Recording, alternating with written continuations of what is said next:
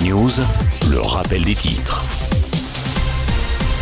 Emmanuel Macron est à Marseille où il poursuit sa visite de trois jours pour lancer la deuxième phase de son plan Marseille en grand. Aujourd'hui, la journée est axée sur l'éducation. Le président visite actuellement une école primaire en cours de rénovation. Le chef de l'État a notamment annoncé que les collèges seraient ouverts de 8h à 18h et la maternelle accessible dès l'âge de 2 ans dans les quartiers d'éducation prioritaire a commencé dans la cité phocéenne.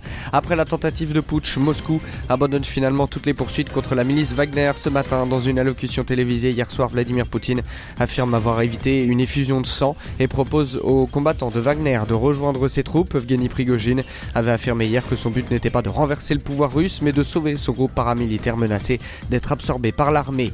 Après l'explosion survenue rue Saint-Jacques à Paris mercredi dernier, la mairie de la ville a annoncé hier dans un communiqué qu'elle débloque une enveloppe de 2 millions d'euros pour venir en aide aux victimes, habitants et commerçants. Enfin, sport et basket, fraîchement arrivé à San Antonio, Victor Wembanyama ne participera pas à la Coupe du Monde de basket avec l'équipe de France, prévue du 25 août au 10 septembre 2023. Le joueur préfère se consacrer aux Spurs. Studio News, le rappel des titres.